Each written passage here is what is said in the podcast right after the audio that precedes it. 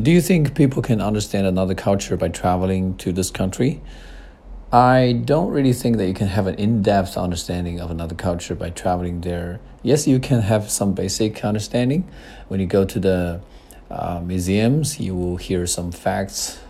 And, uh, you know, uh, by uh, visiting some tourist attractions, you probably understand what the arch- architecture of the country is really like. But um, as for why they the buildings why they were constructed this way you probably have no idea at all. And you also have no idea of how the local people think.